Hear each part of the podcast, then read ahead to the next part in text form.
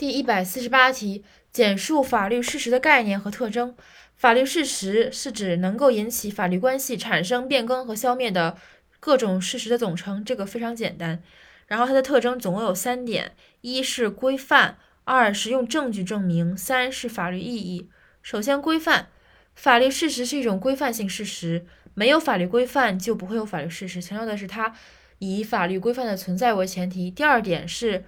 能用证据证明的客观事实，法律事实不仅是客观事实，而且是能用证据证明的客观事实，强调它的这个事实性。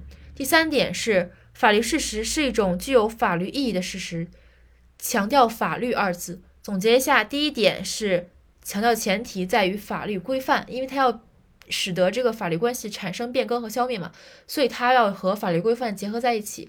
所以强调法律事实是一种规范性事实，没有法律规范就不会有法律事实。